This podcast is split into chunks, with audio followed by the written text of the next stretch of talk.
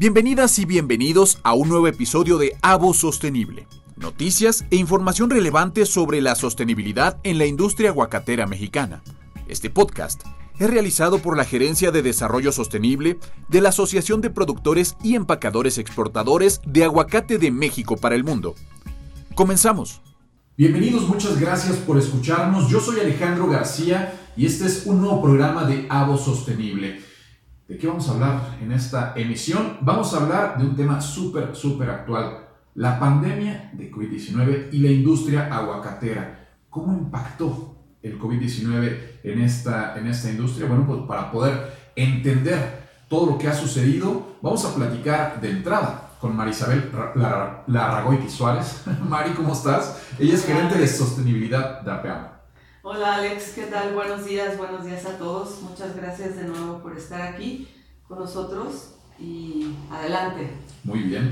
Vamos a tener también dos invitados más en este programa. Es Fabiola Archundia. Ella es subdirectora de división, subdirectora divisional de Fundación Lazos y también con Ubaldo Rodríguez, jefe del área de inocuidad en podcast anteriores. Pues ya platicamos con ellos de temas súper interesantes como la educación justamente y la inocuidad. Pero, Mari, vamos a hablar, eh, vamos a entrar en el tema de COVID-19, cómo impactó esta pandemia, específicamente en el sector, eh, en la industria aguacatera en nuestro país. Y tienes un programa interesante. Platícanos sí. qué va. Sí, Alex, muchas gracias. Eh, mira, el, el tema del COVID, como yo pienso que fue a nivel mundial y a nacional y a todas las industrias, nos, nos sorprendió. nos sorprendió eh, dándonos cuenta de, que no estábamos preparados para una situación así, de esa magnitud. En un principio yo creo que igual que todos creímos que no iba a ser tan grande, después fue creciendo, después empezamos a, a darnos cuenta de la necesidad que teníamos de tomar decisiones. La industria del aguacate es una, como todos saben, es una industria agroalimentaria, por lo tanto se considera primaria. Es decir, ¿esto qué significa? Que durante, desde, la, desde el inicio de la pandemia a nosotros nos dijeron, esta industria no para, esta industria eh, es de 365 días por 24 horas. ¿Qué nos, ¿Qué nos tocaba hacer en ese momento? Tomar decisiones de adaptación. Es decir, nosotros no podíamos decir, ah, eh, vamos, a, vamos a suspender esto, vamos a hacer, vamos a quitar esto. Había que continuar con el mismo ritmo y las mismas exportaciones eh, de una manera en que nos pudiéramos adaptar, pero sumando la capacitación y la protección hacia los sectores que, que, conforman nuestra industria y hacia al interior de nuestro equipo de trabajo. Unimos esfuerzos y creamos, le pusimos este nombre, salió en ese momento una, una alianza entre todos nosotros que se llama Uruapan Responsable. En ese momento, eh, el presidente que estaba en funciones en APEAM eh, y en conjunto con todas esas autoridades empezamos a hacer una lista de prioridades de qué era lo que deberíamos de, de, atacar primordialmente para que en el área de la franja aguacatera, que realmente sostiene económicamente al Estado, o la, en su gran mayoría, y que teniendo que continuar trabajando no nos pegara económicamente y no nos pegara sobre todo en la vida de las personas.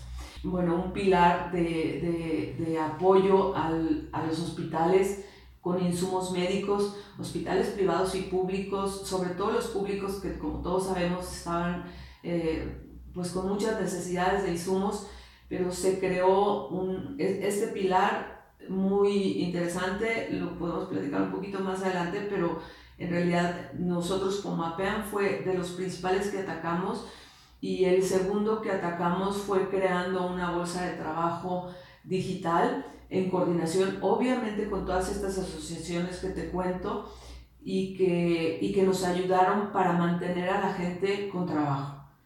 Nosotros, yo creo que fuimos, Uruapan Responsable es un ejemplo, yo me siento muy orgullosa de participar y quiero decirte que, que seguimos trabajando en ello, seguimos eh, reactivando y tomando iniciativas y trabajando en ello para poder eh, sacar adelante a, eh, a, toda esta gente y que realmente tengamos un impacto positivo en, en, en, las actividades de la gente y que no se sienta el efecto de la pandemia como se ha sentido en otras partes del mundo.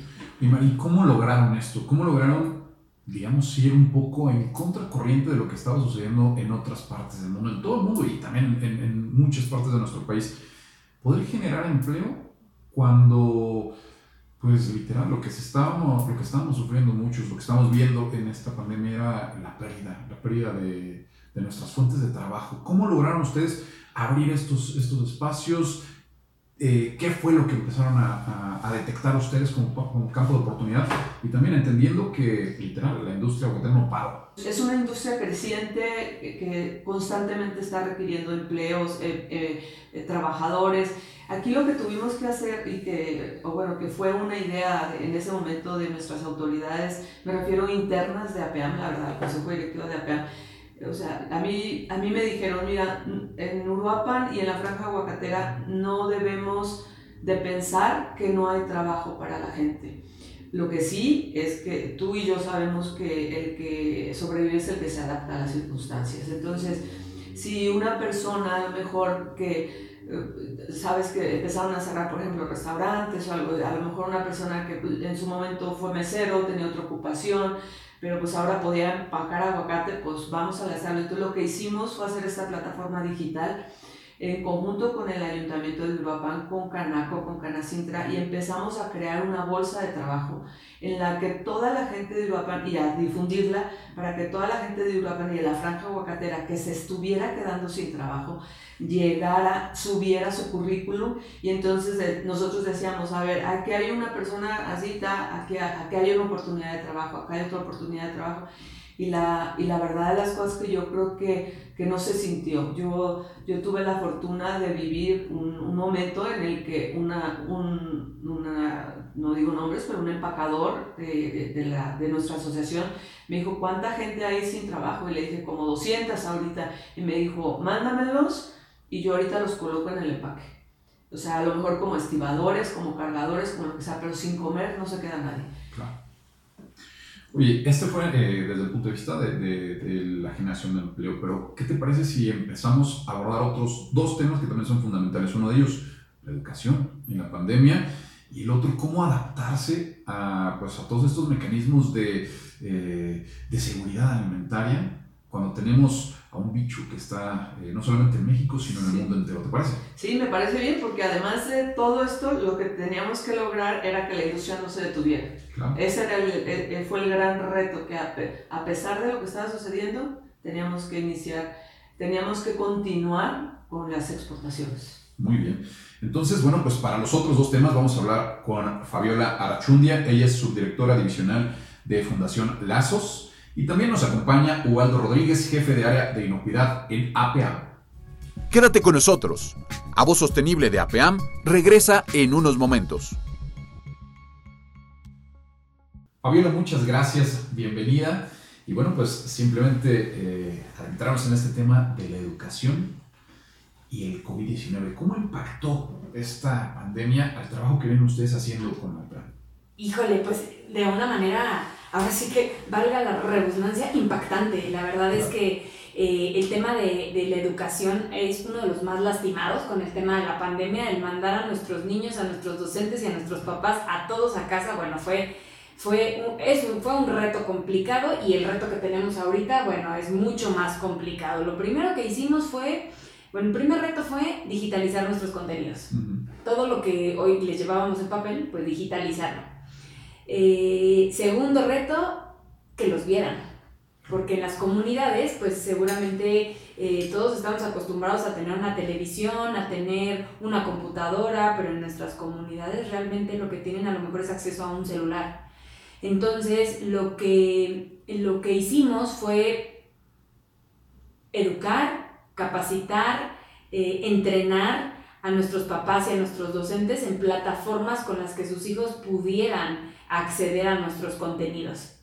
Y después, pues es que los niños fueran un poco autosuficientes en el tema de, de poder, de poder hacer sus entregas, ¿no? Uh -huh. El cómo capacitar a un docente para que se grabara y, y mandara, mandara su clase por WhatsApp, por YouTube, eso, eso también fue interesante. El cómo pedirle a un papá que se conectara a un taller para padres desde Facebook Live eh, todo este tipo de contenidos. Y la otra más importante, que, que yo creo que un proyecto bien aplicado es un proyecto medido, el cómo medirlo era cómo mandas tu evidencia, ¿no?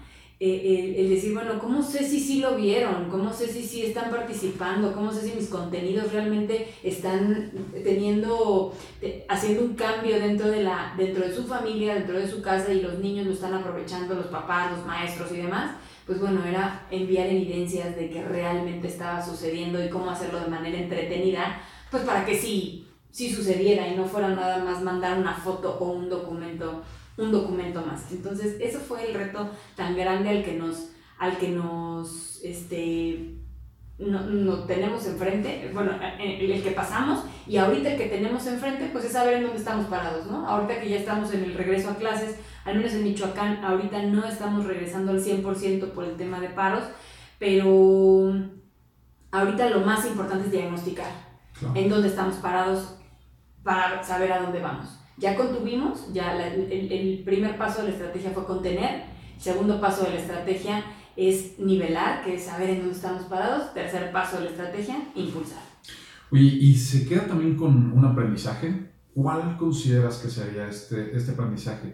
Eh, entendiendo que, bueno, pues tuvimos que montarnos a una estrategia tal vez híbrida, a distancia. Eh, aprendimos a aprender. Sí, claro. ¿Y cuál es, cuál es, eh, con qué se queda? ¿Cuál es la parte positiva dentro de toda esta contingencia? Mira, la parte positiva que tenemos es que todas las estrategias tenemos que tener plan A y plan B. Porque ya nos dimos cuenta que de un día para otro todo puede cambiar, ¿no? Y todo lo que teníamos muy estructurado y todo lo que pensábamos que, que teníamos muy seguro puede cambiar. Entonces, hoy por hoy planeamos todo en el y qué tal que no se puede hacer así, entonces hay un plan B. Yo creo que e, eso, eso es lo que nos llevamos en lazos de aprendizaje y el segundo aprendizaje es que no importa la estrategia, no importa, todas tienen que ser medidas. Muy bien.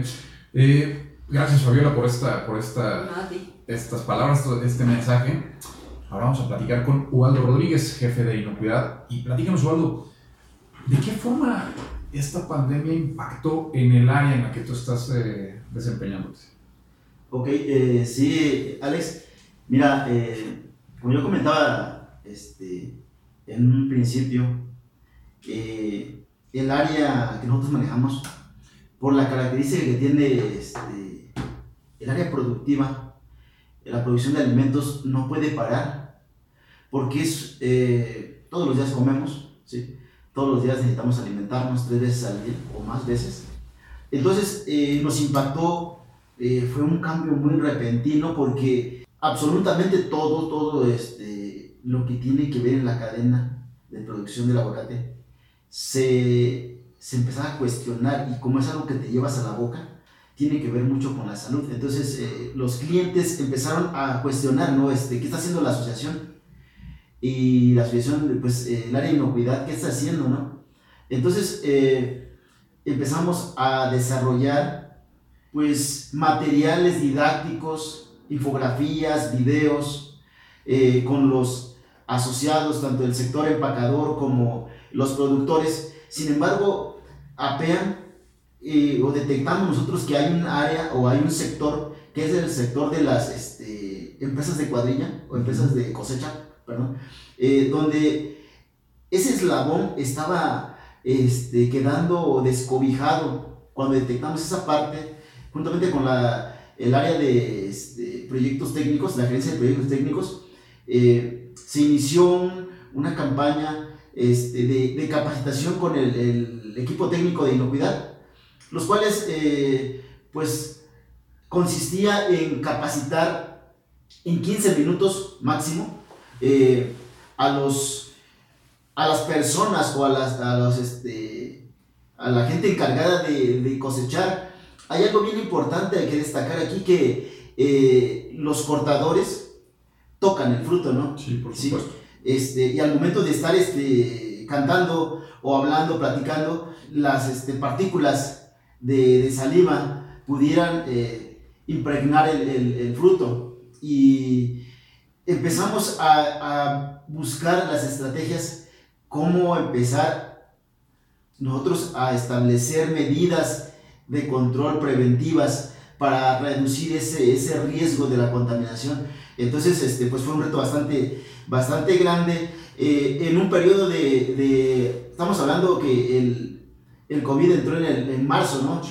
Y para el mes de abril, desde el periodo de abril a mayo, llevábamos 4.500 eh, personas dedicadas a la cosecha de, del aguacate, capacitadas. Pues fuimos generando estrategias, ¿no? De, comento infografías, este, videos, pósters, y empezamos a bombardear las juntas locales, este, lugares muy estratégicos donde, donde este, pasaban las personas que, este, que se dedican a la cosecha de, del cultivo del aguacate. Entonces, este, de esa manera fue como nosotros fuimos este, trabajando, así nos impactó, eh, fuimos desarrollando este, pues, procedimientos operativos para que eh, no, no nos pusiéramos en riesgo tanto nosotros eh, como que como ellos también. Entonces, de esa manera fue, Alex, como, como trabajamos. Dos temas bien interesantes y bueno, pues ya escuchamos cómo se pudieron abordar.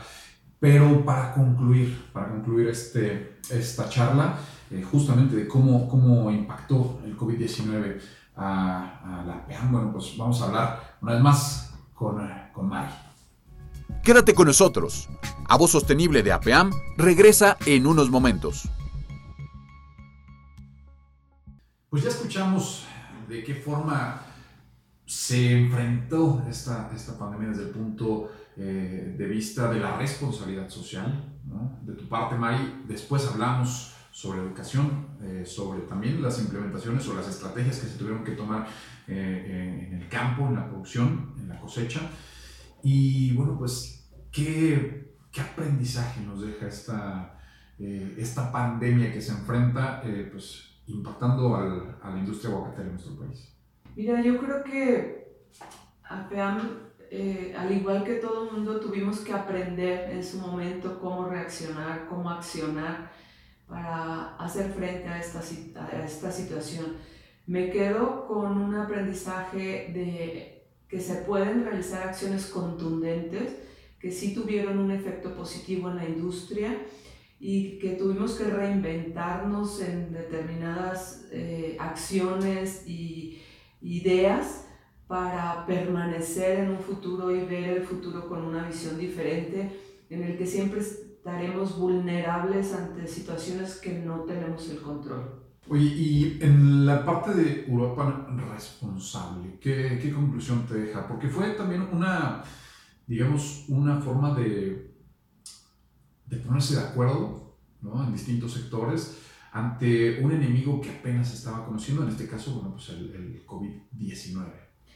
Pues mira, yo creo que eh, Europa es responsable es una alianza y te digo es porque continúa, eh, nos seguimos reuniendo, hemos seguido trabajando en esta segunda ola para ver si hay necesidad de insumos en, en, en hospitales o, o, algunas otras necesidades. Hemos eh, el, el, el, ayuntamiento nos ha apoyado a través del INPLAN en darnos a conocer todos los casos diarios positivos de COVID.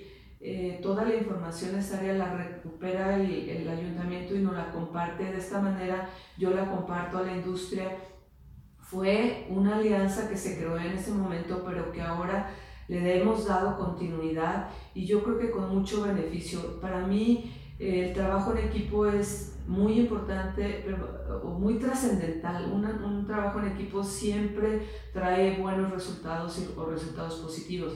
Uruapan Responsable es un ejemplo de ello. Platicaba hace un rato con, con eh, Fabiola y con Ubaldo justo sobre pues, cosas que, que tuvimos que... No hubo alternativa, ¿no? Esta pandemia nos llegó a todos, no hubo una alternativa, no había opción, tenías que activarte, tenías que reaccionar de alguna forma, pero ¿identificas tú alguna parte positiva que surge con esta pandemia? Además de esta alianza que ya los acabas eh, de mencionar, pero que mejoró las prácticas dentro de, dentro de su organización, que, que es algo que nos llega por la pandemia, pero que se va a quedar. Pues mira, eh, en primera instancia, y es algo que no había tocado, el trabajo en el, en el interior del equipo de, de APEAM, en el staff, eh, creamos un, protocolos de salud muy importantes en los que nosotros nos aprendimos a cuidar entre nosotros mismos y apoyar en el, en el sentido de crear alianzas, por ejemplo, con laboratorios de análisis clínicos, con, eh, tuvimos alianzas también para, para, hacer pruebas a los, a los empleados de los eh, empaques. Y yo creo que hay mucho, mucho que, que, que, se va quedando en el camino, pero en general es eso, es el trabajo en equipo, que somos una industria que tenemos... Eh, debemos de continuar con esto, con este trabajo, indudablemente. Y la conciencia en la salud, porque eso, eso que mencionas es, es, importante. Ahora, bueno, son las pruebas, las pruebas COVID, pero estar atentos a, a nuestra, a nuestra salud es, es algo bien eh, pues fundamental para el buen funcionamiento de, de, cualquier industria. Así es, así es. Oye, pues eh, cerramos este, este programa. Vamos a invitar, ¿qué te parece? A, Sí. a- a quienes nos están escuchando a que nos sigan en, eh, pues, Sí. prácticamente en la plataforma de su preferencia. Sí, mira, gracias Alex. Eh, yo tengo el gusto de decirles y oficialmente que este podcast va a estar en la plataforma de Spotify, en la de Apple Podcast y en Google Podcast. Eh, me gustaría mucho invitar no únicamente a los miembros de la industria que ya nos conocen, sino a todos aquellos mexicanos que están interesados en conocer el desarrollo de una industria que es un ejemplo para todos los mexicanos. Te lo agradezco mucho, Alex. Con muchísimo gusto, Mari. Y bueno, recordarles que ustedes están escuchando Avo Sostenible. Es un podcast que realiza la Gerencia de Sostenibilidad de la APAM. La APAM, la Asociación de Productores y Empacadores Exportadores de Aguacate, de Aguacate Mexicano.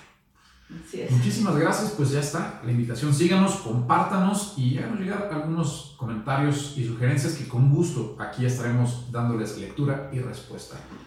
Mari, muchísimas gracias. Muchas gracias a ti, Alex, y a, todo- a toda la audiencia. Muchas gracias por todo. Muchas gracias. Estuvimos charlando con María Isabel Larragoiti Suárez, ella es gerente de sostenibilidad de la PEAM. Los esperamos en el próximo capítulo de Avo Sostenible. Has sintonizado un nuevo episodio de Avo Sostenible. Recuerda suscribirte a este podcast en la plataforma que más te guste. Nos puedes encontrar en Spotify, en Apple Podcast y en Google Podcast para que cada semana obtengas información alrededor del apasionante mundo de la sostenibilidad y del producto de consumo más querido de México a nivel internacional. Por supuesto, nuestro delicioso aguacate. Te esperamos en la próxima emisión. Hasta luego.